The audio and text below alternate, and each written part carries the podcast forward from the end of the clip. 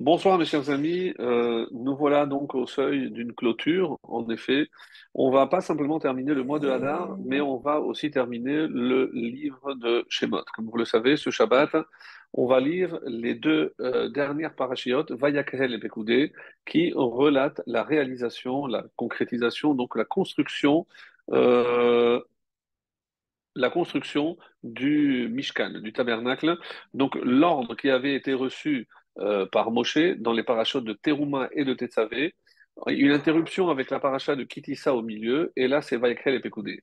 Mais comme vous le savez, le mois de Hadar, donc il y a quatre lectures supplémentaires donc, euh, on a parlé de Para, euh, Zachor, on a parlé de Shekalim, et là, euh, la dernière des quatre, c'est Parashat HaChodesh. C'est le Shabbat qui précède Rosh Chodesh Nissan. En effet, le Shabbat qui arrive, donc on, on, va non seulement terminer le livre de Shemot, mais on va aussi, dans un deuxième Sefer Torah, lire le passage de. Ce mois sera pour vous le premier des mois où on rappelle déjà les obligations concernant le Korban Pessar et la consommation de l'obligation de la consommation des matzot pour Pessar. Donc c'est euh, évidemment en soi une préparation. Donc on va essayer d'aborder euh, les deux thèmes, euh, à savoir la paracha, donc les deux, Vayakel et de Pécoudé, mais euh, on, va, on, va, dire ça sur euh, un, regard un peu plus global sur euh, une notion qu'on n'avait pas traitée jusqu'à présent. Donc on a parlé des détails, certes, mais on va essayer de se concentrer sur l'ensemble de ce que représente le, le Mishkan, euh, en essayant d'apporter quelques éléments euh, nouveaux par rapport aux, années précédentes, à tout ce qu'on a pu déjà voir ensemble depuis le temps qu'on étudie ensemble tous ces thèmes-là. Et on va essayer également d'approfondir le Parashat HaChodesh. Qu'est-ce que le mois de Nissan a de plus particulier que les autres? Qu'est-ce que euh, on peut apprendre de, de, la notion même de Rosh Chodesh? Pourquoi c'est tellement important?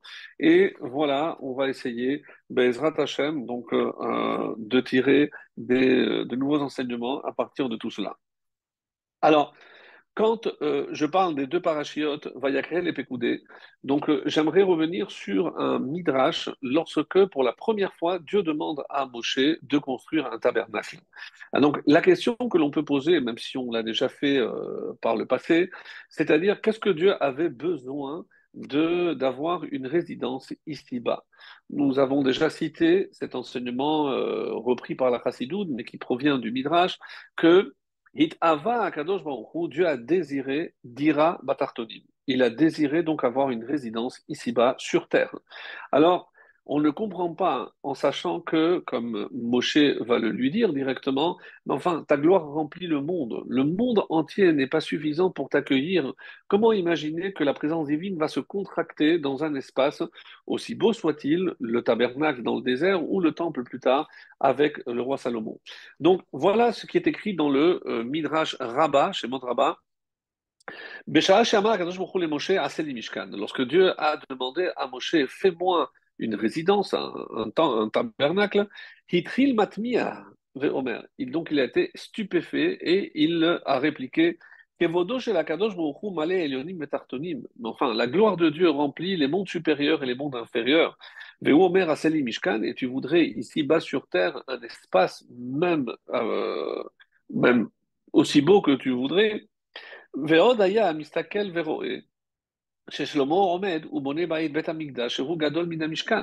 Moshe, qui avait évidemment une vision sur le futur, il avait vu que Moshe, Shlomo Ameler, allait construire un vrai Beth Amikdash, pas quelque chose de portatif, pas quelque chose d'éphémère comme le Mishkan.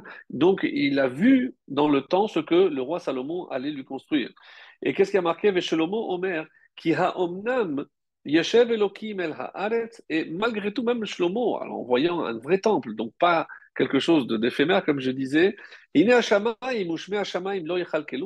donc même le roi Salomon a été étonné, et il a dit, mais même les cieux et la terre ne peuvent pas te contenir.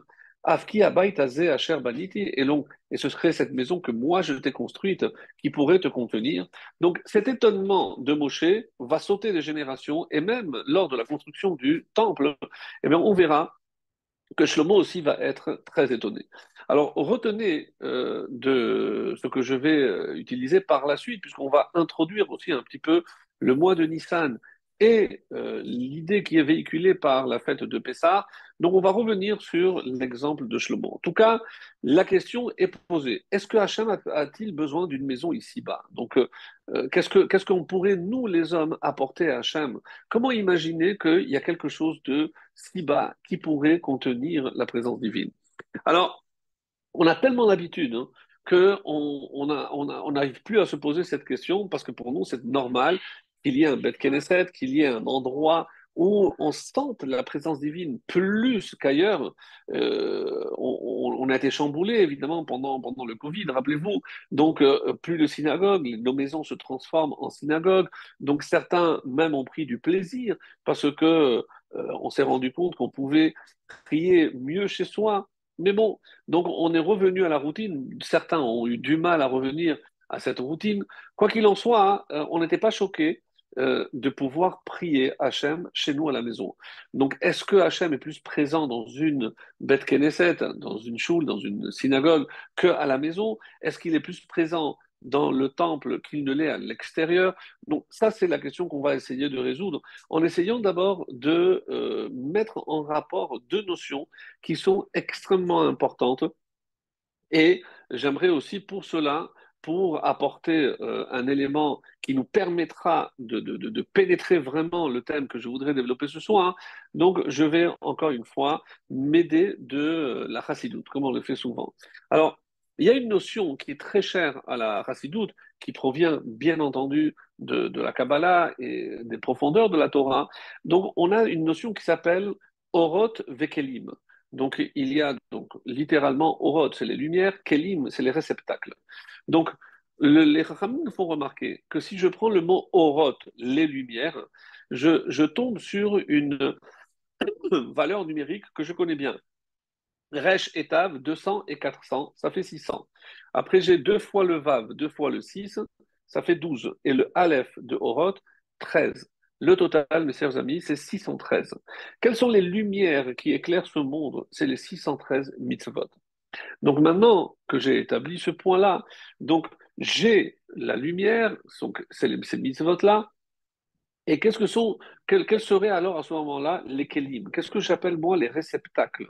Donc, quand euh, la discussion a été entamée entre Moshe Rabbeinu et Betzalel, on va voir dans notre paracha que Moshe s'adresse à celui qui est, euh, on va dire, l'architecte chef par rapport à la construction du Mishkan, c'est Betzalel ben Uri ben Hur, donc le petit-fils de Hur, celui-là même qui avait été tué parce qu'il avait refusé d'obtempérer et de leur euh, permettre de construire une idole ou une forme euh, qu'ils pourraient adorer. Donc, Hur a été tué, comme on l'a mentionné, lors de la faute du Vaudor, donc la paracha de Gidissa. Et euh, même si le texte ne le dit pas clairement, mais le Midrash se base sur un verbe qui est dit Vayar Aharon. Aharon a vu et il a accepté de construire un misbéar pour eux. Qu'est-ce qu'il a vu? Donc la réponse nous est donnée par le Midrash. Il a vu le corps donc inerte de Hou qui avait été assassiné par ces juifs et ce Erevrav rebelle qui voulait à tout prix construire et remplacer euh, l'image de Moshe par une image d'un veau. Donc quand euh, on, on, va essayer d'analyser donc ces deux notions de Oroth et de Kelim. Donc, à quoi je peux l'appliquer? Donc, la discussion entre Moshe et, euh, et Betzalel, qui est rapportée par le Midrash, une partie est rapportée aussi par euh, Rashi. De quoi s'agit-il? Alors, quand Moshe euh, reçoit l'ordre dans la paracha de Teruma, donc par quoi on a commencé? On a commencé par les Kelim c'est-à-dire les ustensiles. Donc on a commencé par le Aaron, après la Menorah, le Shulchan, donc, et on est allé, on a décrit dans tous les détails les différents ustensiles de, euh, du, Mishkan. Et euh, lorsque Moshe donne l'ordre à, à, il commence effectivement à lui dire, Betzalel lui rétorque, mais non, on ne construit pas l'intérieur de la maison avant d'avoir construit la maison. Donc, on va construire d'abord le Mishkan, donc là, les poutres extérieures, et ensuite, on va construire les, euh, les, ustensiles qui auront déjà leur place à l'intérieur. Et Moshe euh, a répondu Ah, Betzel Kel Haïta, est-ce que tu étais à l'ombre de Dieu? Comment tu sais que c'est exactement ce que Hachem m'avait demandé Mais Moshe n'avait pas compris, il avait oublié, il avait confondu. On a du mal à comprendre ce langage un petit peu de sourd. Qu'est-ce, que, qu'est-ce qui vient avant? Alors, la question est la suivante. Qu'est-ce qui vient avant? Est-ce que c'est le monde qui vient avant ou c'est la lumière? Donc, si je considère le monde comme le Kéli, le réceptacle de la lumière divine, donc je peux dire que la lumière a précédé le monde. Mais lorsque je lis le texte de la Torah, j'ai l'impression que d'abord il y a eu la lumière, Yehi Or. Donc, donc on parle d'abord de la lumière et ensuite, donc ça c'est une grande discussion à savoir qu'est-ce qui vient avant. Et la vérité c'est que si je fais l'analogie, je peux arriver à la conclusion que c'est ça qui euh, est une discussion, la, nature de la discussion entre Moshe et Betzalel. Alors, une réponse possible, euh, c'est comme ça que c'est rapporté dans, les textes, une euh, réponse possible, je disais, très originale, on nous dit, si on remarque bien, dans la paracha de Teruma, on commence par les. Et dans la paracha de euh, c'est la, réalisation, on commence d'abord par le Mishkan. Donc, quelle est la différence? C'est que, comme vous le savez, il est dit que tant qu'on n'avait pas construit le Mishkan en bas, il n'avait pas été construit en haut. Donc, il y a apparemment donc un Mishkan, une projection dans le ciel, dans les mondes supérieurs, de ce qu'on appelle le Mishkan ici, ici bas comme on avait expliqué pour le temple. Donc on sait très bien que Yerushalayim, la ville de Yerushalayim, porte ce nom Haïm parce que c'est un duel, donc il y a le temple d'en haut et le temple d'en bas, et qu'une fois que par nos fautes, le temple d'en haut s'est décalé, donc le temple d'en bas a pu être détruit. Donc le troisième temple, il n'y aura pas de création en bas, c'est lorsque il reviendra sur son axe, eh ben, il descendra directement et il n'y aura pas de projection. Le temple d'en bas, c'est le temple d'en haut et le temple d'en haut sera aussi en bas. Ça, c'est pour le troisième Betamigdash, le plus vite possible. Donc maintenant, pour comprendre, quand Moshe parle d'en haut, dans le monde supérieur, on commence par l'équilibre.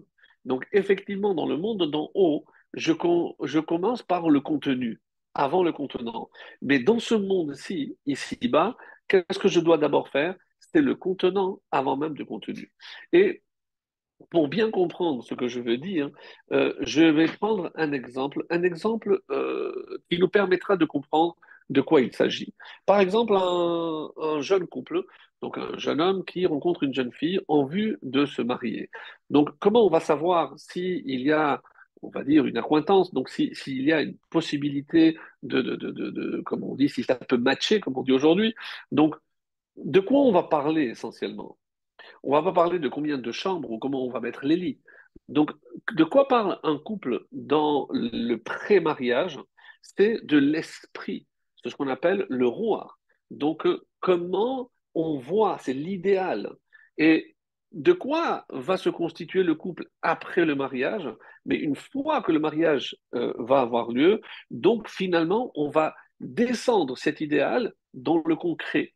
Donc, ce que je disais tout à l'heure, la lumière et le réceptacle, donc trouve ici donc une, application très euh, actuelle et, qui illustre bien cette notion-là, c'est-à-dire que au départ, le couple c'est un idéal. Mais le mariage, c'est ce qui va concrétiser. Pourquoi il y a tellement de couples qui, malheureusement, aujourd'hui, préfèrent rester dans cet idéal, même si on vit ensemble, mais pourquoi pas se marier? Pourquoi pas? Parce que ça engage. Là, on passe dans le monde concret. Donc, ce n'est pas un idéal, là, c'est la réalité. Et comme si tant qu'il n'y a pas de mariage, on reste dans cet idéal. Et c'est pour ça que ça fonctionne. Et malheureusement, on se rend compte que dès qu'on passe dans la réalité, c'est là où apparemment ça ne colle pas. Mais qu'est-ce qui s'est passé? On ne peut pas vivre que d'un idéal. Donc il faut vivre avec un idéal, mais dans le but évidemment de le réaliser, de le concrétiser. Je ne peux pas rester dans un idéal et euh, la réalité c'est quoi? Je devrais changer des couches, il faut descendre la poubelle. Ça c'est la réalité. Mais ça aussi c'est le couple. Donc attention, parce que qu'est-ce qui risque de se passer? C'est qu'après le mariage, donc finalement, je vais avoir une vision du couple uniquement en tant que Kelly. Autrement dit, euh, très technique. on va toujours traiter les aspects techniques, qui fait les courses, qui fait ceci, qui fait cela, mais on a oublié l'idéal. C'est pour ça que c'est extrêmement important dans un couple le dialogue, le dialogue qui maintient cet état d'idéal. Il faut évidemment que ce dialogue existe entre les deux membres du couple. C'est ça qui forge et ça qui maintient l'âme du couple. C'est le dialogue. Donc, indépendamment de tout ce que je peux représenter comme idéal, mais évidemment qu'il faut le concrétiser. Quand je parle de la Torah, la Torah, c'est une notion extrêmement large, extrêmement belle, donc euh, un mode de vie, tout ce que vous voulez. Mais si pour moi la Torah reste un idéal, mais sans le concrétiser, c'est quoi la concrétisation? C'est les mitzvot. Donc je ne peux pas vivre sur l'idéal, je crois en Dieu, c'est lui qui a créé le monde, oui, mais ça, c'est l'idéal. Mais et je peux rester. Comme pour le mariage, c'est le même phénomène que je vais retrouver aujourd'hui, c'est-à-dire que je vais rester donc dans ce roi, dans cet esprit de juif, mais je ne vais pas descendre cet esprit dans le concret. Donc, et ça, c'est l'enseignement que je voudrais vous donner ce soir. Quand j'imagine, je pose une question, euh, comment pourrais-je faire si je décidais de transmettre mon essence, mon esprit, comment je pourrais le transmettre à quelqu'un d'autre? C'est une question qui n'est pas simplement rhétorique, comme je, vais, comme je vais vous le démontrer. Donc, il y a deux façons de faire. Donc, la relation de transmission se fait soit de maître à élève, et comment se fait cette transmission? Quand maintenant je vous parle Qu'est-ce que j'essaie de vous transmettre? Donc, c'est un esprit, donc une connaissance. Donc, à quoi je me dirige? Dans le mieux, bah, vraiment dans le meilleur des cas, j'espère à votre cœur, mais sinon, c'est à votre intellect. Donc, je peux traduire un idéal, donc quelque chose d'extrêmement élevé, comme la Torah, à travers des lettres, donc qui est quelque chose de concret, que ces lettres se transforment en sons et à travers les paroles que vous êtes en train d'entendre, donc je vous communique un savoir qui est purement intellectuel, purement spirituel. C'est-à-dire, j'utilise le matériel pour véhiculer le spirituel. C'est incroyable. Mais maintenant, moi, je demande l'inverse. Comment je peux transmettre quelque chose de matériel? Comment je peux transmettre mon être, mon essence. Et mes amis, il y a une seule réponse, et c'est pour ça que euh, euh, j'ai choisi ici un texte de Sefer Hamamarim du Rabbi Lubavitch qui explique, moi j'ai trouvé que c'était tellement pertinent, et tout ceci afin de comprendre ce que le Mishkan représente ici-bas, comment je peux imaginer qu'il puisse y avoir de la spiritualité, de la lumière dans quelque chose de bas, l'or, l'argent, le cuivre et tout ce qu'on a décrit dans la paracha de Terouma. Alors, il dit comme ça Yadoua Efresh ben asertel merav. On sait qu'il y a une influence de, euh, intellectuelle, spirituelle entre le maître et l'élève, et qui passe shehi shefa ruchaniut. Donc, et ça, c'est la transmission du spirituel, de la dimension spirituelle. Quand je vous donne un cours de, Torah, que je vous enseigne des propos de Torah, j'essaie de transmettre quelque chose qui est spirituel. Mais regardez le, contraste, le paradoxe, c'est que je vous transmets quelque chose de très spirituel, de très élevé, mais à travers de l'air, des paroles, des lettres et à travers un écran. Donc rien de plus matériel. Donc j'utilise le matériel pour véhiculer le spirituel. Au Ben Ashparat, mais il y a une différence maintenant. Qu'est-ce que, serait, qu'est-ce qui pourrait être une Hashpa'a Gashmit? Comment je peux influencer, euh, avoir une influence physique? C'est-à-dire me cloner. Comment je peux, moi, me cloner? Ben, En ayant un enfant. C'est-à-dire, il y a la relation maître-élève, il y a la, la relation père à, père à fils. Et par quoi va se transmettre tout mon être à mon fils, comme il le dit, Tipa Gashmit, par une goutte purement matérielle. Oui, vous l'avez compris.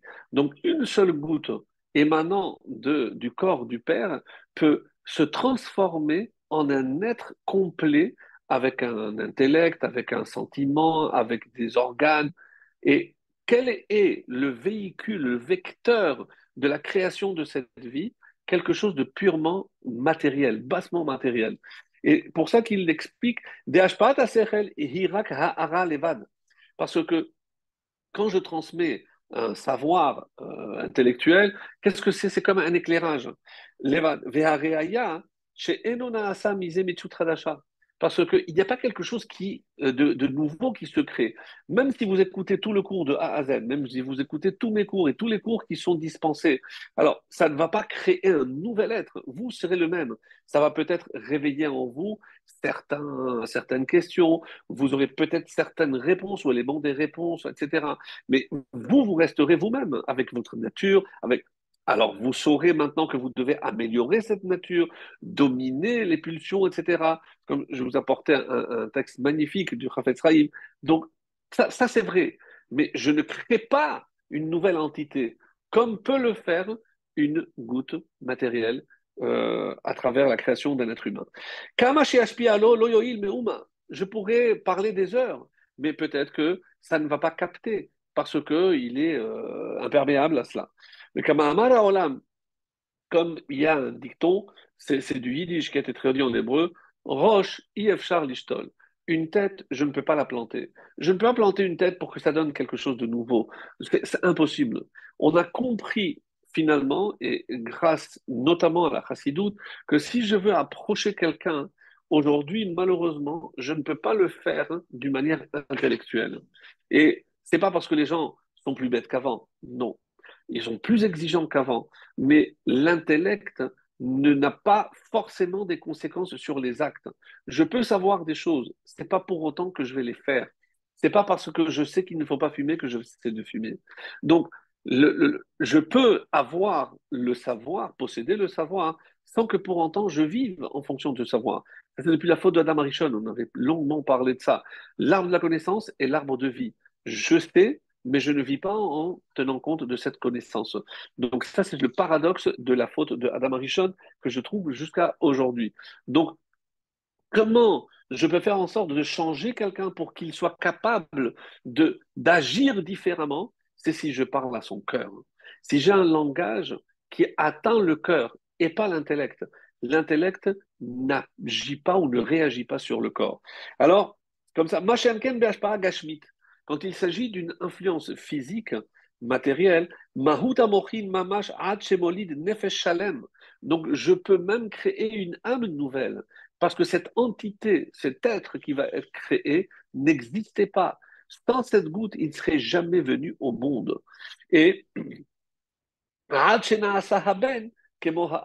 et c'est pour ça que le Fils correspond directement au Père. Je voudrais faire le lien avec quelque chose qui est très dérangeant, qui me dérange énormément, mais dont je dois aussi parler. Puisque euh, j'ai dit que j'allais faire un petit peu le lien avec Rosh Chodesh, et il y a une prière à Rosh Chodesh très étonnante. Alors, on avait déjà vu une partie de ce que je vais dire ce soir, mais à Rosh Chodesh, on dit Raché Chodashim dans la prière particulière à Rosh Chodesh qu'on va annoncer donc ce Shabbat et qui aura lieu la semaine, la semaine suivante. Raché Chodashim Tu as donné à ton peuple des débuts de mois, des néoménies, que à ton peuple. Et c'est pour ça que les, les m'expliquent qu'en disant à Chodeshazé, Rosh Chodashim, donc pour vous, ça va être l'Achem, pour vous, ça va être le Rosh Chodashim. Mais pour les autres nations, ça continuera à être Tishri, comme ce l'était avant. Et on dit Zeman Kapara Lechol Toidotam. Vous ferez attention à cette phrase. Zeman Kapara, c'est un temps d'expiation les toldotam pour tous vos descendants, pour tous vos engendrements, tout ce que vous pouvez engendrer, toledot. Et on pose la question, mais qu'est-ce que c'est ces toledot Qu'est-ce que c'est ces engendrements? Alors, il y a une explication très complexe que je laisse pour la fin, parce que c'est vrai qu'il euh, y a cette, euh, cette explication qui, euh, qui, qui, existe, mais il y a une autre, et c'est celle que je voulais vous apporter aujourd'hui, qui se trouve dans le, le Sidour qui s'appelle. Alors, je l'ai noté. Si vous me laissez un petit moment. Euh, le Sidour. Euh,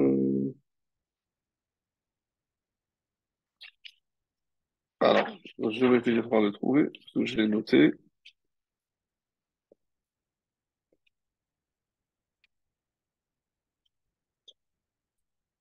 Euh. Parce que normalement, Toledot, ce sont les enfants. Mais on ne comprend pas ici pourquoi c'est un temps pour réparer les enfants. C'est pas, c'est pas, c'est pas, c'est pas très logique. Alors,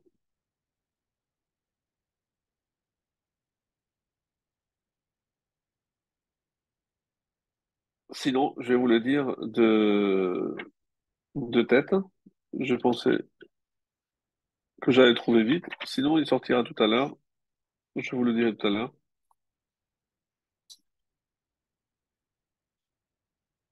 Euh, Bon, on va pas perdre de temps. Donc, de quoi s'agit-il? Qu'est-ce que c'est Toladot? C'est les enfants que j'aurais pu avoir. Donc, euh, l'explication qui est donnée, Zeman Kapara, Lechol Toledotam, c'est un temps de pardon. De quoi on parle?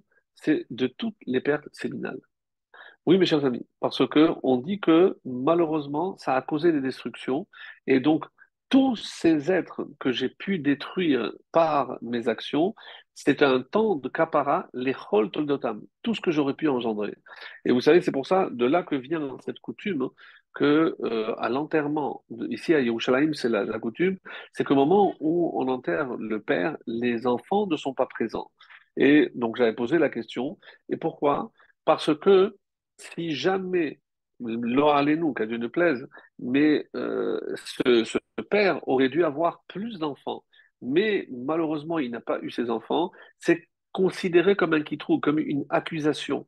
Donc c'est pour ça que quand il n'y a pas d'enfants, donc c'est pas pour ne pas venir rajouter une accusation, parce que normalement cet homme-là aurait dû avoir euh, six garçons et non pas deux, ou etc. Donc c'est par rapport à à cette explication. C'est comme ça que c'est comme ça que c'est euh, écrit. Alors, euh,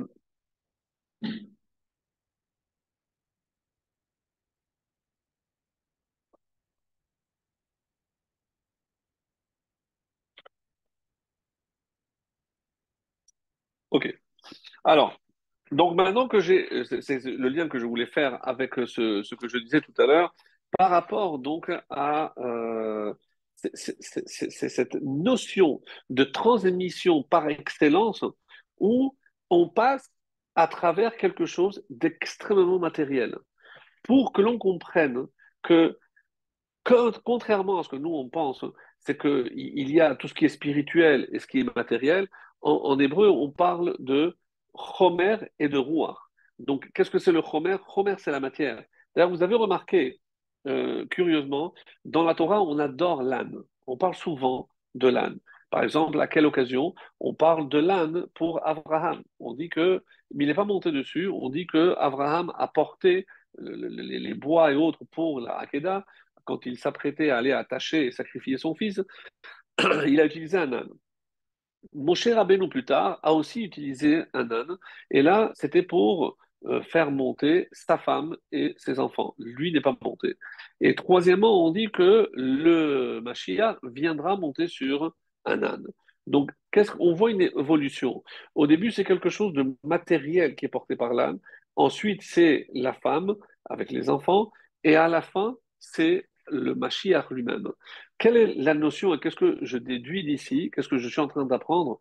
C'est que le chamor, c'est les mêmes lettres que chomer, c'est la matière. C'est-à-dire que la maîtrise, ça c'est une des explications du rabbi aussi Lubavitch, c'est que la maîtrise de la matière, donc, va en progressant. D'abord, donc, Abraham a commencé à maîtriser légèrement la matière. Donc, Moshe a rajouté encore une fois. Et quand est-ce que le Mashiach viendra? C'est lorsqu'on arrivera à dominer entièrement cette notion de matérialité, de chomer. En comprenant, et comme on l'a fait grâce aujourd'hui à la science moderne, c'est que même ce que je croyais inerte, même ce qui pour moi est de la matière morte, d'eux-mêmes, donc inanimée, grâce au microscope, grâce à la vision que je peux avoir aujourd'hui de la matière, je sais qu'il existe des électrons, qu'il existe des atomes, qu'il y a une vie, qu'il y a un mouvement, qu'il y a une énergie, et tellement que par exemple avec l'uranium et autres, donc c'est une énergie qui est capable de provoquer on dit une lumière plus intense que celle de la, du Soleil. Donc une explosion nucléaire, pour ceux qui ont déjà vu des images d'un champignon, peut atteindre 12 km de hauteur et s'étaler une onde de choc de plus de 300 km, ce qui est énorme, énorme. Et tout ça, c'est à partir de la matière. Donc c'est pour démontrer que la matière contient une énergie. Vous savez, il y a toujours cet enseignement majeur qui dit que ce qui existe sur le plan matériel existe sur le plan spirituel. Si je sais qu'il y a une matière, une énergie aussi destructive dans euh, la matière, une énergie vraiment destructive, eh ben, c'est que je dois aussi me rendre compte que la matière aussi peut comporter quelque chose de constructif. Et il y a dans, dans, la chassidoute une phrase qui dit c'est une règle. Kol Hagabo tout ce qui est plus haut, Yored le Matabeyoter, descendra le plus bas. C'est-à-dire que si aujourd'hui je considère que la, la, poussière, la terre est ce qu'il y a de plus bas, c'est parce que le shoresh, parce que la racine, c'est quelque chose qui était extrêmement élevé. Oui, même si, évidemment, ça nous choque d'imaginer qu'il puisse y avoir dans la matière quelque chose d'aussi élevé. On sait d'où vient évidemment cette énergie dans la matière. C'est l'énergie qui a servi à la créer. Donc, c'est appeler ça énergie comme vous voulez, mais c'est ce qu'on a appelé, nous, Oroth. Donc, cette énergie qui provient évidemment d'Akadosh Baruch du créateur, du maître du monde. Donc, qui a à l'intérieur de chaque élément de la création, a mis son sceau. Et donc ce sceau, c'est à travers les atomes, c'est à travers tout ce qui constitue la matière aujourd'hui. Donc ne pas minimiser, parce que si je cherche moi aujourd'hui à, définir qu'est-ce que Hachem a voulu à travers ce Mishkan, c'est pour que je comprenne que je peux élever la matière, ou plutôt introduire la spiritualité dans la matière et c'est ça, c'est cette rencontre entre l'esprit et la matière. Ça, c'est le Mishkan. Le Mishkan, comme on le traduit, tabernacle ou le temple, c'est l'endroit où justement se rejoignent la matière et l'esprit. Parce que si je n'ai pas compris, aujourd'hui, malheureusement, il manque beaucoup cette dimension. Donc, quelqu'un qui a euh, beaucoup d'énergie, mais il faut évidemment qu'il ait les réceptacles. Qu'est-ce qu'il va faire avec cette énergie? Et donc, de la même façon, quelqu'un qui a des capacités, mais qui n'a pas d'idéal dans la vie, eh ben, il manquera toujours l'un ou l'autre. Donc, le couple parfait, c'est évidemment lorsque j'arrive à combiner les deux, et le corps, la matière et l'esprit, c'est-à-dire l'idéal et la concrétisation. Comme j'ai parlé tout à l'heure, donc le gouffre, la neshama ou le rouar, l'esprit et le chomer et la matière. Donc, et ça, c'est mes amis, peut-être une leçon de priorité dans la vie. Parce que c'est très bien que mon fils apprenne la Torah, mais est-ce qu'il sait à quoi sert la Torah? S'il il pense que la Torah, c'est une science, c'est une matière, donc ben, pour lui, ce sera une matière comme les autres. Donc, même aujourd'hui, dans, dans, la plupart des yeshivot, avant et c'était le, but, il y avait aussi l'étude de Moussard. Le Moussard, c'est pas simplement ce que je dois faire ou ce que je ne dois pas faire, mais surtout ce que je dois être ou ce que je ne dois pas être. C'est-à-dire comment la Torah peut exercer une influence sur les midotes, sur la façon d'être de la personne? Donc, je peux être quelqu'un d'extrêmement technique, carré, j'étudie, je fais, mais il manque l'âme. Ça, ça, ça c'est, encore une fois, c'est le, le Kelly. Le Kelly est là, l'ustensile est parfait, très bien mais, mais il manque l'âme. Et aujourd'hui, encore une fois, on constate que pourquoi on arrive à voir certaines euh, situations vraiment dérangeantes où des, jeunes qui ont passé tellement d'années à étudier la Torah dégringolent et laissent tout tomber. Parce que si je n'ai pas rempli ce qu'elle pour moi, eh ben, j'avais beaucoup de connaissances, beaucoup de lumière, mais je, n'avais pas le Keli adéquat. Qu'est-ce que la, la, chassidoute, par exemple, explique à travers l'exemple de Esav? Esav, c'était des lumières extraordinaires, mais dans un Keli qui n'allait pas, qui était petit. Donc le Keli, son corps, eh ben, a causé sa perte. Donc, qu'est-ce que le, le, tikkun? C'est ça le tikkun, c'est trouver la, lumière et les kelim qui vont avec. Autrement dit, euh, pour parler de choses concrètes, donc on a perdu le temple. Si je dis que le temple, comme le Mishkan, était la rencontre entre l'esprit et la matière, pourquoi on l'a perdu? Parce qu'on ne sait plus, mes amis, on ne sait plus les assembler. On, était incapable de conserver les deux. Donc, il y en a qui se sont consacrés à l'esprit, d'autres qui se sont consacrés à, la matière, malheureusement. Et j'avais dit qu'il y avait un texte magnifique de, de Kohelet, le premier chapitre, qu'on a eu le temps de, voir ensemble, qui dit comme ça, c'est le verset 6 du premier chapitre. Roler el darom. Donc, on verra que le sujet après, c'est Haroua, le vent. Le vent va vers Darom, vers le sud. Vesovev el Safon. Et ensuite tourne vers le nord. Sovev, Sovev, il tourne, il tourne, à roi et va le vent, vers ses vivotav chavaroir. Et le vent reprend ses vivotav, ses tours. Ça, c'est ce que le roi euh, Salomon a écrit. Le Chafetz Chaim nous donne une très très belle lecture de ce passage. Qu'est-ce qu'il explique? Tachlita Adam, quel est l'objectif, la finalité de l'homme? Ne pas perdre de vue quelle est cette finalité. La finalité de l'homme, c'est la Lechet El c'est aller toujours vers le sud. Vous allez dire quoi? Aller vers Nice, vers Cannes? Non, mes amis, vous avez compris ici, par rapport à ce qui est rapporté dans l'Agmara, qu'est-ce qui a marqué la Magmara Harotse Sheyarkim Yadrim.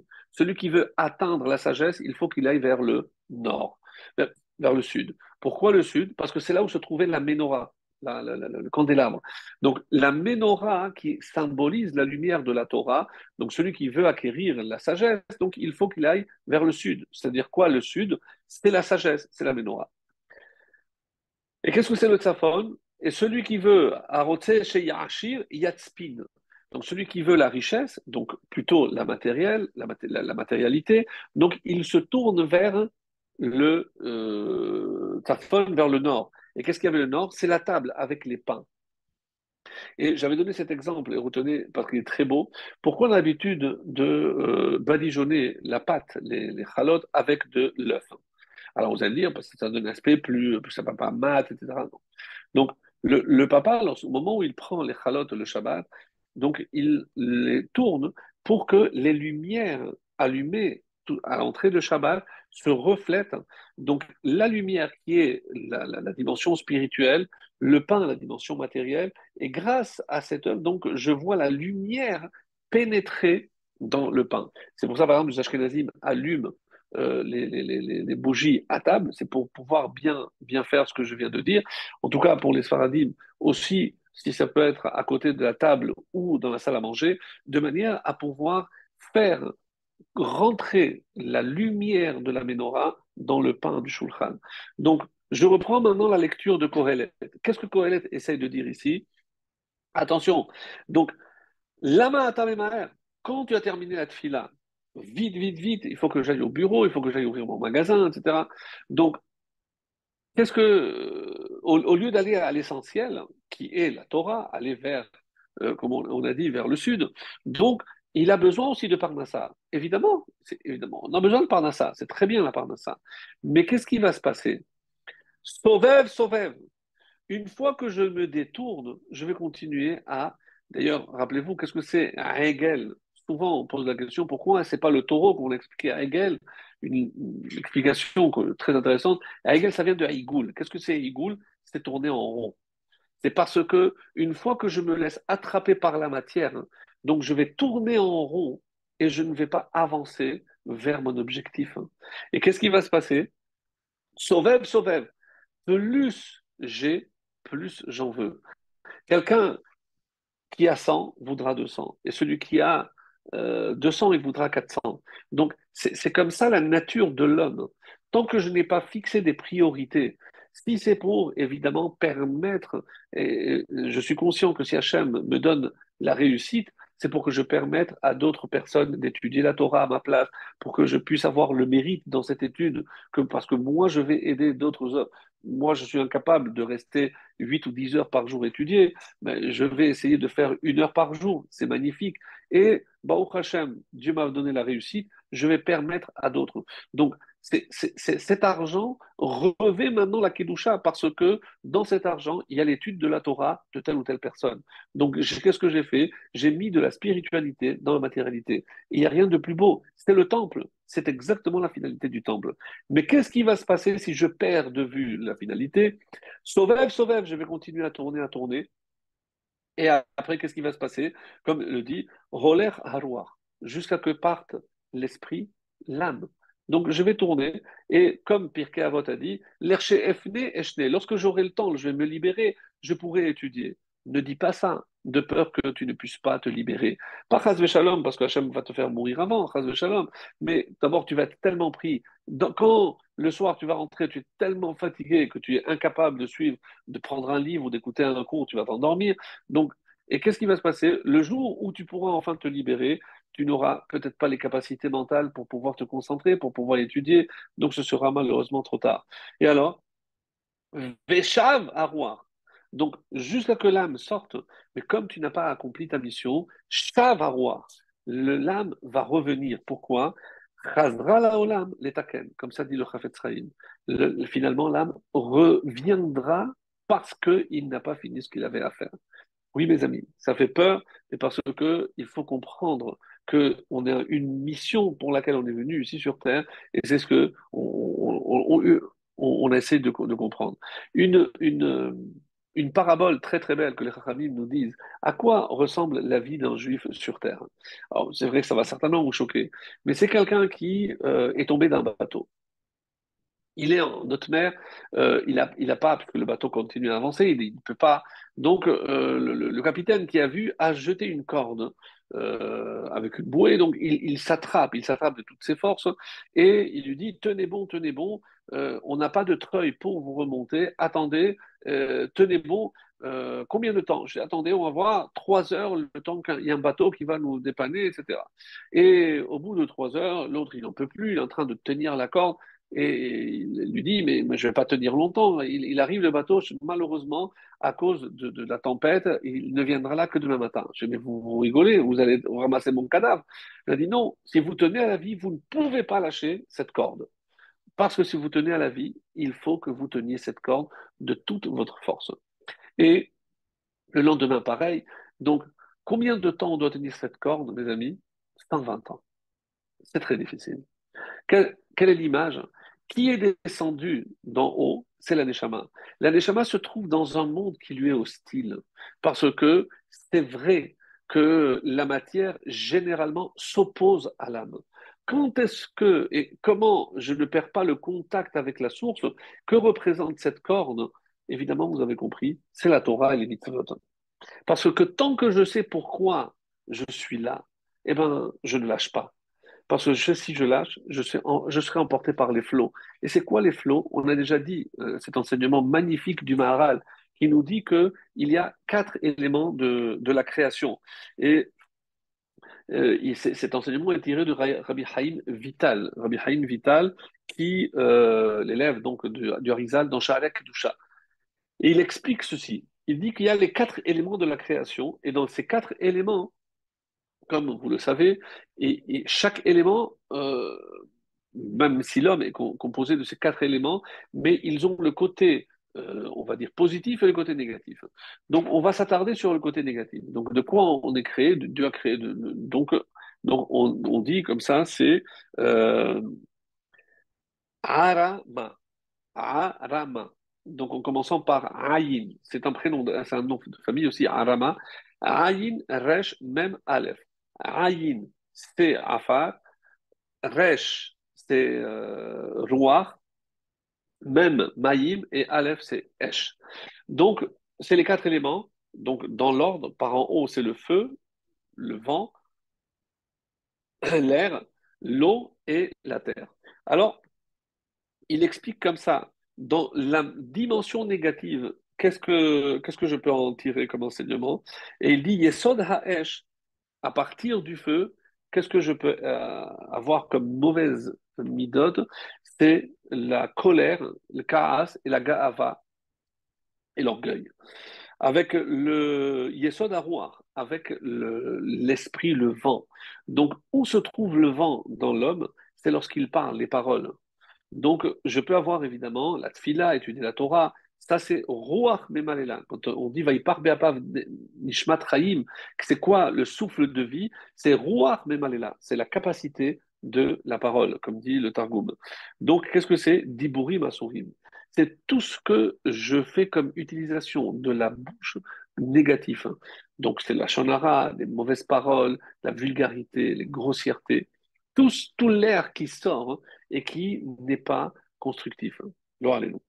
Yesod Amayim, pour ça que je voulais apporter cela. Et c'est quoi le fondement de l'eau? Ce sont ta'avot et ta'anugim. C'est les plaisirs et les désirs. Donc, ce que, quand l'homme se laisse aller à ses plaisirs et à ses désirs, donc c'est parce qu'il a perdu de vue, ça veut dire qu'il a lâché la corde et il a été emporté par les flots, par l'eau. Et ici, qu'est-ce que l'eau représente? Donc, tous les plaisirs de ce monde. Donc, c'est très facile, mes amis, de tomber tant que je ne tiens pas, de ne pas lâcher la corde. Et cette, image qui dit Ve'atem hadevekim, et, et vous qui êtes attachés à Hachem, chaim, c'est vous qui êtes en vie. Pourquoi? Parce que même, il ne se rend pas compte, il est emporté par les flots, mais c'est pas ça la vie. C'est pour ça qu'on dit qu'un rachat, même de son vivant, est appelé maître. C'est comme s'il était vivant. Et pour terminer, Yesod Afar, qu'est-ce que c'est le Yesod, euh, le fondement de la poussière dans la, dimension négative? Alors à quoi ça correspond? C'est en hébreu, c'est avec une lettre de différence, c'est deux notions qui sont liées. Ahatzvut, Ahatzlut. Comme ça, vous apprenez aussi l'hébreu. Ahatzvut, c'est la tristesse. Ahatzlut, regardez cette proximité extraordinaire quel est le premier symptôme de quelqu'un qui fait une dépression, qui rentre dans une mélancolie, dans une tristesse? Eh bien, c'est l'inaction. Absolute. Donc, c'est la paresse. Donc, il ne fait plus rien. Il ne bouge, il ne, bouge pas. Donc, les deux sont liés. Alors, euh, explique ici euh, le Maharal, quand on, réfléchit de tout ce qu'on a cité, c'est généralement quelque chose qui est extérieur à l'homme. Les plaisirs, le, désir, quelque chose de l'extérieur. Donc la colère, c'est quelque chose qui a provoqué ma colère. Tout. À, part, on dit la hatzlut. La hatzlut fait partie de la nature profonde. Il n'y a personne qui ne soit pas hatzel, qui n'ait pas une part donc de paresse en lui. Mais pourquoi? Parce qu'il est créé de Afar. Donc n'oublions pas que Dieu a pris la terre pour nous créer. Donc obligatoirement, on a tous une part de Hatzlut. Et c'est pour ça que on arrive au mois de Nissan. Et que représente le mois de Nissan? On a souvent dit, c'est tout se passe en vitesse. C'est la précipitation. On est sorti avec précipitation, comme les, Marocains avec cette coutume de chanter Bivilou avant même de commencer la narration de la Haggadah. Donc on commence déjà par Bivilou pour montrer que pour servir Hachem, on le voit évidemment dans les, les Kohanim, eux, c'était des zrizim, c'est l'empressement, les, les zélés, zrizim, magdimim la mitzvot. On n'attend pas que la mitzvah se présente, on l'a fait. Quand une mitzvah se présente à toi, al mitzena, disent nos Chachamim, ne la laisse pas devenir Hametz. Dans le passage justement que nous lirons, ce Shabbat supplémentaire, dans la parasha de Beau, il y a marqué Ushmartem et Amatzot. Et vous observerez, vous garderez les matzot. Donc on sait très bien, c'est pour ça d'où l'expression matzah shemura, c'est une matzah qui a été surveillée, qui a été protégée. Ça vient de cette expression de la Torah Ushmartem et Amatzot. Les Chachamim font un jeu de mots. Il dit ne lis pas Amatzot, mais dit mitzvot. Ushmartem est un mitzvot. C'est-à-dire comment je peux garder une mitzvah quand elle se présente à toi, antar mitzena? Ne la laisse pas, ne la rate pas. Littéralement, ne la laisse pas devenir chametz. Et les chachamim vont très loin en disant quelqu'un qui a une occasion de faire une mitzvah et qui ne la fait pas, c'est comme s'il mangeait du chametz à Pessah. C'est énorme. Oui, parce que qu'est-ce qui, nous, on pense que la mitzvah eh ben, quand je fais avec empressement, c'est une façon de faire la mitzvah, mais c'est pas lié à la mitzvah elle-même. Viens les Chachamim disent non, tu te trompes. L'empressement de la mitzvah fait partie même de la mitzvah. Une mitzvah qui n'est pas faite avec empressement, ben, il manque, il, comme si on avait laissé monter la pâte. C'est très grave, mais parce qu'il faut qu'on comprenne que on doit montrer cet empressement pour servir Hachem. Vous savez, euh, le rachat de, Bilham, ce qu'il a dit euh, dans, ses, fameux enseignements, il, a utilisé cette, euh, cette phrase bien connue qui, qui dit Henam vie? Yakum, je l'ai noté, c'est Bilham. Bilham, où il est là, voilà. Henham, Kelavi Yakum, ce que je disais, voilà un peuple qui se lève comme une lionne, et qui se dresse comme un lion. À quoi il pensait? Qu'est-ce qui a fait dire à Bilham, en, parlant du peuple juif, quelque chose qu'il a vu, qu'il a vraiment marqué? Qu'est-ce qu'il a vu dans le comportement du juif?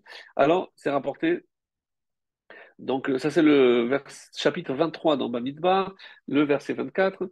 Et de, de quoi parle-t-il Nos maîtres disent hein, c'est d'où ils ont Koar likpots me'amita. Un juif, il ouvre les yeux et comme un lion, il se lève. Mais, mais où il va Où il s'empresse d'aller Eh bien, parce qu'il sait qu'il a l'horaire pour faire Kriyat Shema, parce qu'il veut faire une parce qu'il va faire une Yadayim, parce qu'il va faire la tfila, parce qu'il va mettre les tfilines. Donc, d'où il a cette force Eh bien, sachez que si on s'est laissé aller, évidemment qu'on serait comme le lion. Et c'est vrai que c'est curieux en sachant que le lion passe euh, presque 20 heures sur 24 à dormir. Donc l'expression est curieuse. Mais quand il se lève, c'est avec toute la puissance. Parce que pour nous, le lion, c'est le, roi des, des, animaux sauvages. Donc c'est on se lève avec toute cette puissance. Et de quoi a été jaloux Bilham De voir que les Juifs, lorsqu'il s'agit de, servir Dieu, ils le font avec empressement. Et de qui on tient cet enseignement? De tous nos patriarches. Regardez Abraham, pour commencer. Lorsque Abraham reçoit Vayalot, il a couru. C'est le troisième jour de la Mila. On, dit que euh, Raphaël a dû s'empresser pour le guérir parce qu'en courant, le pansement est tombé, il a commencé à saigner, il courait vers les, invités, il, il, parsemait de, taches de sang de la Brit Mila qui, avait commencé à, saigner. Vous, imaginez Donc, Mais ça n'a pas empêché. Vaïmaher, il parle à sa femme, Mahari va, va, à Silugot. On dit pourquoi? Fais attention, euh, dépêche-toi, parce que ne laisse pas cet épaisseur. Donc, on ne laisse pas devenir Hametz, Mahari. Mais on voit qu'il y a dans tout ce que les, les, votre fond, il y a un empressement. Il y a un très très bel enseignement concernant David Ameller. On dit que euh, c'est euh, dans le livre de, Shmuel. Shmuel Beth, chapitre 7, le verset 5 à 1. Alors, je, vous lis juste, je ne vais pas tout lire. Anochi Yoshev. Donc, David, il, constate, il dit, regardez, moi je suis assis dans une maison à Razim avec du cèdre, Ve'aron Elohim Betor et le, Aaron, l'arche sainte, à, à peine sur une petite tente. Alors, il est allé voir Nathan, le prophète, il dit, mais on ne peut pas, il faut construire quelque chose pour Hachem. On dit qu'il avait donné 10 000 cycles, comme ça on avait vu, rappelez-vous, pour, pour Purim. C'est grâce à ces 10 000 cycles, 3 000 en or et 7 000 en argent, que David avait déjà commencé à préparer la construction du, du Beth Amikdash. Nathan lui a dit, Kol tout ce que tu as dans ton cœur va faire parce que je suis sûr d'une chose, qui Hachem Imar, parce que Hachem est avec toi. Donc, et la suite du texte, et cette même nuit, donc on dit Vahidevar Hachem el Nathan. D'habitude, ce n'était pas la nuit, mais là, il y a quelque chose d'urgent. Dieu vient parler à Nathan, il va tout de suite voir David.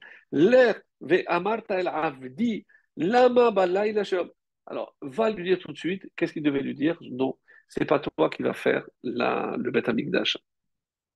Et les Chachamim là-bas posent la question, commentaire, disent pourquoi la nuit? Je dis parce que s'il avait laissé attendre le lendemain, ça aurait été déjà trop tard. Parce qu'il aurait déjà, parce que David, s'il s'agissait de, construire la maison pour Hachem, il aurait déjà les employés, il aurait déjà le matériau. De matin, ça aurait été trop tard. Donc il fallait la nuit pour l'empêcher, parce qu'il serait empressé de le faire. Donc David a euh, cette notion de l'empressement. Shlomo Ameler aussi, on dit Gam Shlomo. Pourquoi? Parce qu'avant même de construire son palais, il a construit le Beth Amikdash. Allez dire, bon, c'est un peu normal. Non, David avait sa maison. Et on dit qu'il a mis sept ans pour construire le temple et 13 pour construire sa maison. Alors les mauvaises langues auraient dit Ah, il a mis plus de temps, 13 ans pour construire une, maison, mais c'est un palais euh, exceptionnel. Oui, ça l'était. Mais pourquoi, normalement, pour le Beth il aurait dû mettre le double pas 7 ans, mais 14. Et s'il y en a qui disent que non, il aurait dû mettre le double de, ce, qu'il a mis pour mettre 26 ans. Et comment il a réussi cet exploit de le faire en 7 ans? Parce qu'il a mis une pression, il voulait faire le plus vite, parce que lorsqu'il s'agit pour faire pour Hachem, il faut faire le plus vite. Et pour sa maison, il a pris le temps. Donc lui, il s'est dit, je ne suis pas pressé pour moi. Et comme euh, les Haramim m'expliquent, d'où vient cet empressement de David et de Shlomo? On peut dire de Abraham, comme on a, prouvé. Euh, non, on dit que c'était Boaz. Boaz, lorsque Ruth est venue dormir à ses pieds, il a dit euh, Je ne peux pas t'épouser parce qu'il y a un autre Goël, il y a quelqu'un d'autre avant moi. Donc, dans le Yiboum, quelqu'un de proche de la famille, d'abord c'est celui qui est plus proche. Et donc, qu'est-ce qu'il a fait? Il est allé chercher ce, dernier pour savoir s'il voulait. Donc, il n'a pas laissé, c'est lui-même qui s'est déplacé, il n'a pas attendu. Et on sait qu'il a, eu raison. Pourquoi? Parce que le soir des, noces, la nuit des noces, le lendemain, il était déjà mort. Donc, il s'est empressé pour faire tout cela comme si de cela dépendait la naissance de Oved, le père de Ishaï, le père de David.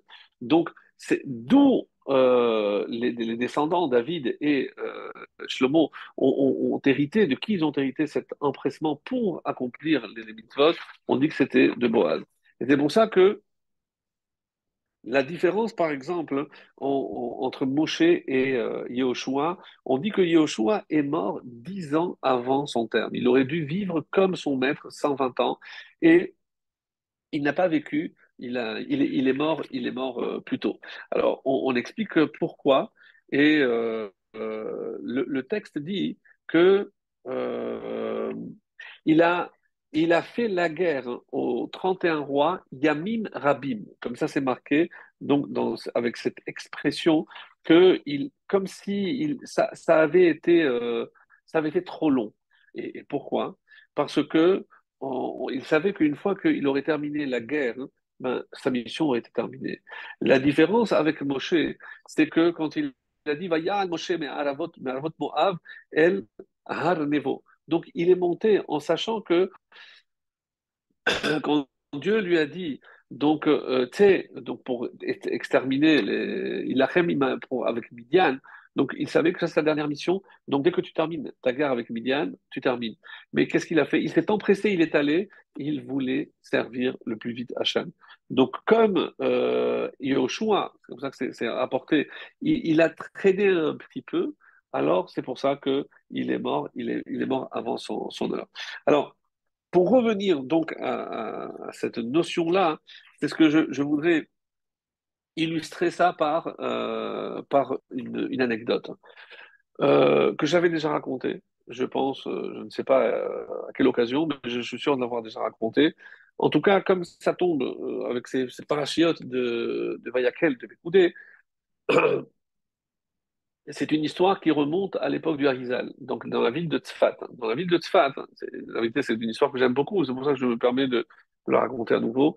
Donc, dans la ville de Tzfat, hein, euh, il y avait un juif euh, très simple qui, un jour, il a écouté le, discours du Rav et en disant que avant, lorsque le temple existait, on apportait des pains, des pains qui restaient tout chauds une semaine et depuis que le temple n'est pas là, on n'a plus la capacité, la possibilité d'apporter des pains et le temple n'est plus là, etc. Bon, il a, parlé sur la paracha.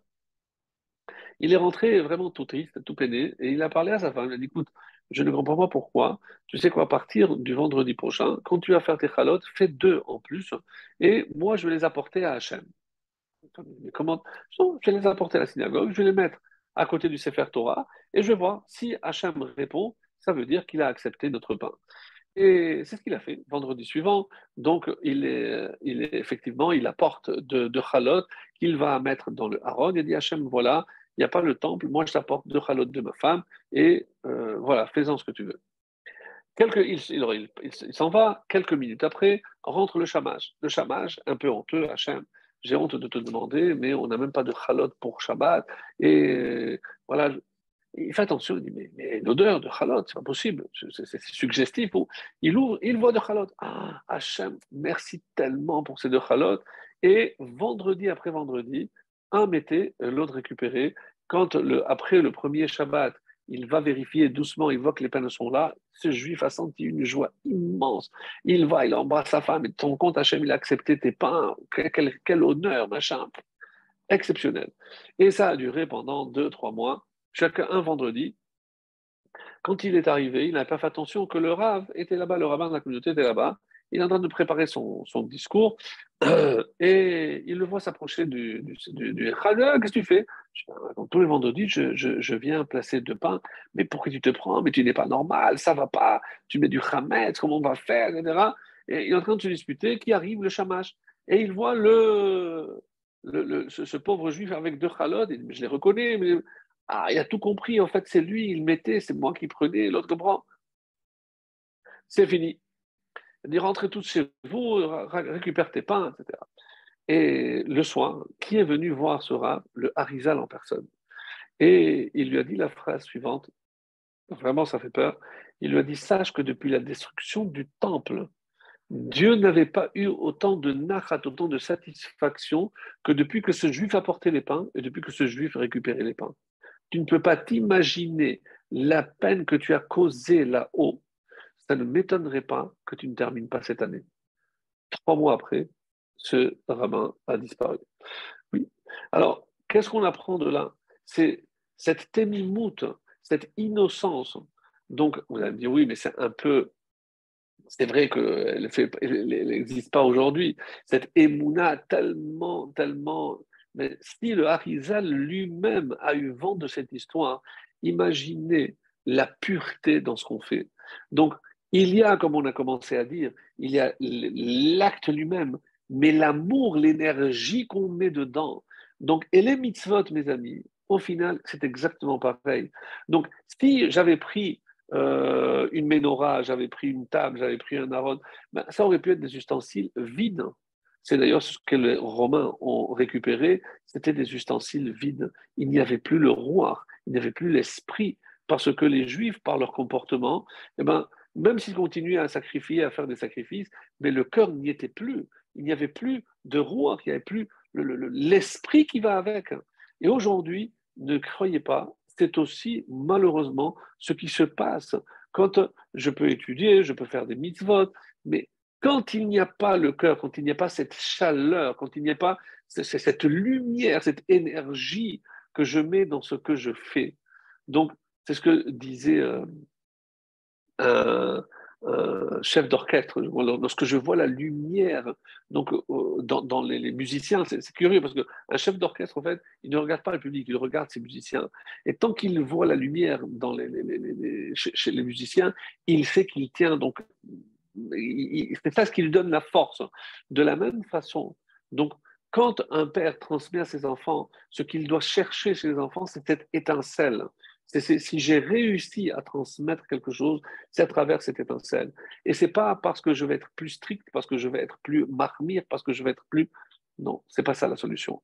Mes amis, c'est pas ça la solution. Donc, retenez que si le temple, on l'a perdu, c'est peut-être parce qu'on n'a pas su garder ces deux éléments, le chomer, la matière, et le roi et l'esprit. Alors, comme j'avais dit que je voulais euh, lire Moré Nebuchim, qu'est-ce que c'est euh, Moré Nebuchim Donc, c'est le Rambam, donc le guide des égarés.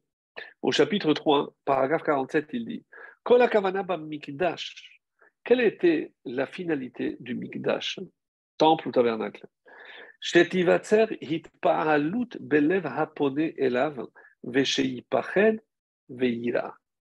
Donc il dit comme ça, Hitpa'alut, c'est qu'il s'étonne. Donc, qu'est-ce qu'on a perdu, cette insensibilité? C'est comme euh, regarder un enfant. Quand, chaque fois qu'il découvre quelque chose qu'il ne connaît pas, il ressent un étonnement, on voit dans les yeux qu'il s'éclaire, qu'il brille, donc euh, quelque chose de nouveau. Donc, le temple devait créer chez le juif justement cette hitpa'alut, cet étonnement. Balev et chez Ipached Veira, pour créer chez lui aussi cette crainte, cette, crainte révérentielle, pas la peur, mais lorsqu'il voit, il se dit, on, est en train de, tout ce qu'on fait, c'est pour Hachem. Il écoute les chants des Lévi'im, accompagnés de chants.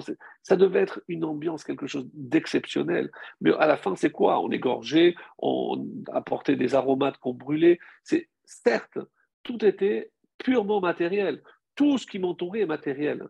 Mais qu'est-ce qui conférait justement à cette matière toute la sainteté? C'est par rapport à la spiritualité que je mets. De la même façon, je prends la peau de l'animal. Il suffit qu'il y ait un juif qui va écrire des lettres et mettre des cavalots de pensée. Je peux avoir un parchemin, je peux avoir une Megillah, je peux avoir un Sefer Torah. Donc, ce qu'il y a de plus kadosh. Mais finalement, c'est la peau. C'est comme la même chose que j'ai à mes pieds. C'est une trace de shalom, mais, c'est la chaussure. Oui, je prends la chose la plus matérielle et parce que je vais justement faire pénétrer ce, ce, rouard. Et c'est ça qui va faire que cette, euh, cet ensemble va constituer la chose la plus, la plus kadosh qui soit. Et donc le Rambam, le fils du Rambam, Rabbi Abraham, il dit Veze Shahara Ça, c'est la porte du ciel, ce qu'avait dit Yaakov Avinu. Kaven, Keilu Makom Ze Shahar, Likanes, El Misheteraehu, donc, qu'est-ce que c'est Shara Shamaim Comment je peux dire qu'il y a une porte pour accéder au ciel? Quoi, ici-bas, il y a une porte? Oui. Celui qui sait mettre les cavanotes, et on ne parle pas des cavanotes kabbalistiques, non mes amis, on ne parle pas de ça. Simplement que je prends conscience que tous les matins, lorsque je m'enveloppe avec le talit, lorsque je mets fini, c'est comme si je rentrais dans le palais divin et que je suis devant le roi et il me dit Qu'est-ce que tu veux, mon fils? Je suis là pour déverser mon cœur on perd la sensibilité. C'est-à-dire, à force de conférer à nos actes, donc un côté tellement technique, robotique pour ainsi dire, donc quand on dit que le cœur n'y est pas, c'est qu'il manque le roi, il manque l'essentiel. Et c'est pour ça que l'empressement, c'est ce qui confère précisément à, la mitzvah tout son caractère euh, de, durable et, qui va laisser une trace dans, mon cœur et dans le monde. C'est comme ça qu'il a rapporté. Alors, pour revenir à cette question, on a compris que le Beth Amigdash, le Mishkan, mes amis, n'était pas pour nous, n'était pas pour Hachem, mais c'était au contraire, c'était que pour nous. Pour, comme dit euh, le Rambam dans Moré de Moukrim, pour qu'on s'étonne, pour qu'on ait toujours ce regard étonné de, sentir la présence divine. On devrait être capable de ressentir, en tout cas euh, proportionnellement, mais quand on rentre dans, dans, une choule, dans une synagogue, il faudrait vraiment se travailler pour sentir cette, cette kedusha. Parce que, mes amis, vous imaginez dans la, dans la choule avoir des propos sur le match de foot, sur la Coupe du Monde, c'est catastrophique. C'est comme si euh, je, venais et je retirais l'âme de cet endroit-là pour faire un endroit profane. Ben, c'est ce que je fais avec des paroles profanes. C'est exactement ce que je, ce que, Laura nous, c'est ce que je fais. Alors, je voudrais juste terminer parce que j'avais promis de dire un mot sur la, paracha de, de Alors, j'ai dit tout à l'heure en, citant ce texte, Zeman Kapara Lechol Toledotam. Donc, j'ai dit Toledotam, c'est peut-être pour ces enfants qui, malheureusement, ne sont pas venus. Donc, je fais une capara pour cela. Mais il y a une autre façon d'interpréter, euh, je pense aussi qu'on l'avait vu, mais je ne me rappelle pas dans quel contexte. Hein. C'est cette fameuse histoire très intéressante euh, qui est rapportée par le Rav Shvadron. On dit que, au début, lorsque il n'y avait pas encore la sirène qui annonçait l'entrée de Shabbat, Donc il y avait deux rabbanim, Chashuvim, à Yerushalayim, qui allaient dans le chouk à Machane Yehuda et qui incitaient les juifs, c'est bientôt Shabbat, dans une heure il faut que vous rentriez, donc commencez à fermer, et ils étaient là pour veiller au, respect du Shabbat. Et la vérité, devant deux rabbinim de telle envergure, tout le monde suivait, tout le monde écoutait, mais à part un coiffeur. Le coiffeur, lui, voulait rien entendre. Euh, quelque temps après, ils arrivent, ils voient le, que le coiffeur n'est pas là, le salon de coiffure était fermé, ils se renseignent, ils disent non, il a tombé gravement, gravement malade, on ne sait pas s'il va s'en sortir, il est encore à l'hôpital. Ah, c'est l'occasion d'aller le voir. Donc ils se sont rendus pour lui rendre visite et avec le peu de force qui lui restait, il lui a dit ah, Vous êtes venu vous moquer, me dire que si je suis tombé malade, je vais mourir, c'est parce que je n'ai pas fait Shabbat. écoute, non, on, est venu parce qu'on veut prier pour toi. Mais sache que si tu demandes à Hachem, il faut aussi que tu donnes. Donc, est-ce que si nous on prie pour toi et que Hachem t'envoie la guérison, est-ce que tu es prêt à fermer ton magasin et respecter Shabbat? Il a dit la vérité, vu ce qu'ils m'ont dit les médecins, si je guéris, je vous assure, je respecte Shabbat. Chose faite, chose dite, chose faite. Un mois après, il quitte l'hôpital, très bonne santé, et effectivement, quand ils vont le vendredi, le premier magasin qui fermait, c'est le salon de coiffure. magnifique. Alors, imaginez la surprise, quelques mois après, ils arrivent et ils voient une queue, alors qu'il reste à peine une demi-heure, une queue terrible chez le coiffeur. Qu'est-ce qui s'est passé? C'est pas possible. Il rentre le voir, il dit Mais qu'est-ce qui s'est passé? Tu avais promis, je ne veux plus rien avoir à faire avec les barbus, ne me parlez plus, laissez-moi tranquille mener ma vie. Il a dit, écoute, est-ce que tu peux nous expliquer qu'est-ce qui s'est passé? Je vais te vous expliquer. Moi, je vais à la choule deux fois par an, à, à, Asgir de mon père et de ma mère. Donc, je me suis rendu au Asgir euh, pour l'occasion de mon père, et pendant que je faisais le Kaddish, je voyais deux juifs en train de parler, en train de discuter, en train de changer de l'argent. Je dis, mais c'est le Kaddish, ils ne répondent pas. Je suis allé les voir, ils m'ont dit, ah, mais en plus, c'était marqué carrément à Sour les. Il leur a dit, mais nous, c'est pas un Kaddish, comment on fait ça, Ils m'ont fait de la main, va-t'en, ne nous, ne nous dérange pas. Moi, je dérange? C'est vous qui avez la barbe jusqu'au nombril, et c'est vous qui me faites comme un chien. C'est fini. Moi, j'ai fini avec les barbus. Quand ils ont entendu cette histoire, ils ont été très, très tristes. Ils ont essayé de le convaincre. Tous les barbus ne sont pas pareils. les arguments qu'on connaît, rien à faire. Le, le, le, le coiffeur n'a rien voulu entendre. Alors, le, le rajoute donc, les toledotam, des fois, je ne me rends pas compte que j'ai pu faire une faute, mais j'ai pu engendrer d'autres. Donc, ces deux barbus, ils ne se rendent pas compte le mal qu'ils ont fait, malheureusement, par le chilou lachem qu'ils ont fait, eh ben, les chol toledotam, tout ce qu'il a engendré, c'est-à-dire chaque juif qui est en train de se couper les cheveux Shabbat des mains de ce juif-là, c'est parce qu'il les a vus faire et agir de la sorte. Donc, il faut espérer que le temps de Rosh Chodesh soit un temps de kapara, d'expiation pour faire pardonner des fautes de ce genre-là qu'on a pu entraîner sans vouloir et sans se rendre compte. Et pourquoi Rosh Chodesh et je termine avec ça. Pourquoi Rosh Chodesh c'est un temps propice pour cette expiation? Et il est dit que n'oubliez pas que Rosh Chodesh, et surtout euh, ce qu'on fait une fois par mois à Birkat Alevana, on essaye de réparer la première faute. Quelle est, cette faute? Rappelez-vous, c'est la lune qui est allée se plaindre devant Akadosh Baruch Il lui a dit euh, Comment tu as prévu deux rois avec une seule couronne? Et on dit que c'est la première qui a fait du Lachonara, la lune. Pourquoi? Parce qu'elle a parlé au nom du soleil. Alors que le soleil n'a rien dit. Moi, je ne me suis pas plaint. Moi, ça ne me dérange pas. Si je dois partager avec la lune, ben, je suis content. Ben, on est deux. Et alors, quel est le problème? Et euh, c'est pour ça qu'on dit que celui qui écoute comment on l'offense et ne réagit pas, ne parle pas, on le compare au soleil, qui sort dans toute sa force. Quel rapport avec le soleil? Parce que le soleil s'est tu au moment où la lune a parlé de lui, le soleil n'a rien dit. Donc, parce que tu as parlé, Dieu l'a diminué. Donc, quel jour c'était la diminution? On dit que c'était le mercredi. Le jour où Dieu a créé Yom Revi'i. Et euh, c'est pour ça qu'il est dit que Yom Revi'i, Dieu a créé les deux Méorot. Mais le problème, c'est que Méorot est écrit sans le Vav. C'est Méhérot. Méhérot, c'est des malédictions, c'est des malheurs. C'est parce que j'ai utilisé mal la parole, eh ben, de... il peut y avoir des malheurs. quels sont les malheurs qui peuvent subvenir, mes, mes chers amis? C'est pour ça que je, tiens absolument à le rappeler, même si on l'a vu, je crois, par le passé.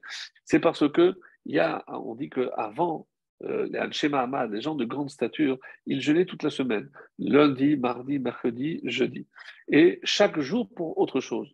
Pour ceux qui traversaient la mer, ceux qui traversaient le, le, le, le désert, ceux qui, oui, le désert, ceux, qui, le, mercredi, pour que Hachem n'envoie pas la Ascara.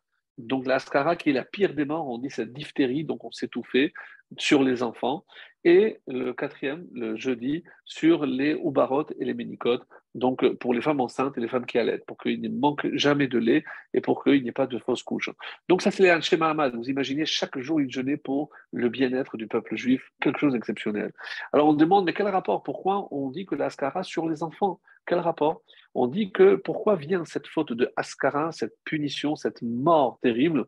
On dit c'est pour le lachonara par exemple que les 24 000 élèves de Rabbi Akiva, ils ont eu mitara. Et la Gemara c'est quoi cette mitara Eh bien, c'est la diphtérie, c'est ce qu'on appelle askara. Et quel est le rapport avec les enfants? Et une très belle explication nous dit que Toledotam, c'est ce que l'homme engendre. Donc l'homme peut engendrer avec la parole. Rappelez-vous ce qu'on avait vu dans les Darim, si un homme fait un neder, il prend une promesse et qu'il ne la tient pas, lo nous ces enfants peuvent mourir. Quel est le rapport? Pourquoi ça viendra sur les enfants? Parce que ce que tu parles, niv sefataim, c'est le produit de tes lèvres. Donc, c'est comme si tes engendrements, c'est ce que tu crées, ce que tu engendres, c'est ta parole. Ta parole peut engendrer. Donc, et qu'est-ce que tu engendres aussi? C'est les enfants. Donc, si là, tu as fauté, eh ben, ça viendra sur autre chose que tu as engendré, nous, c'est sur les enfants. Donc, c'est pour ça que le, mercredi, et c'est pour ça que Rosh Chodesh, on dit que c'est un temps propice pour, pour euh, justement, Zeman Kapara Chol Toledotam, pour que Chazve Shalom, Hachem protège, nous protège de la parole, nous protège de ce don exceptionnel. Et à l'approche de la fête de Pessah, la bouche Pessah qui parle, Sar, c'est 68, c'est Chaim. C'est la bouche est censée apporter la vie. Et chaque fois que j'ai une parole constructive, ben, je donne la vie.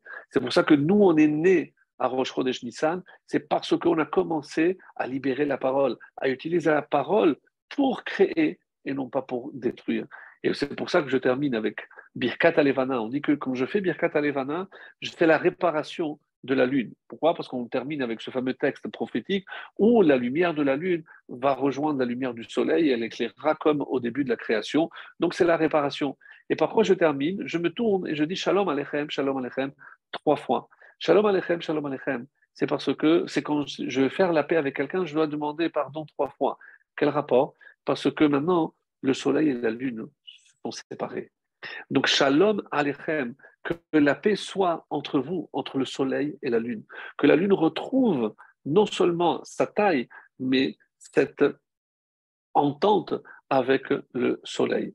Et ça, c'est ce qu'on appelle aussi le shalom bayit. C'est lorsque on retrouvera donc la lune qui reçoit la lumière du soleil, c'est les orotes et l'équilibre.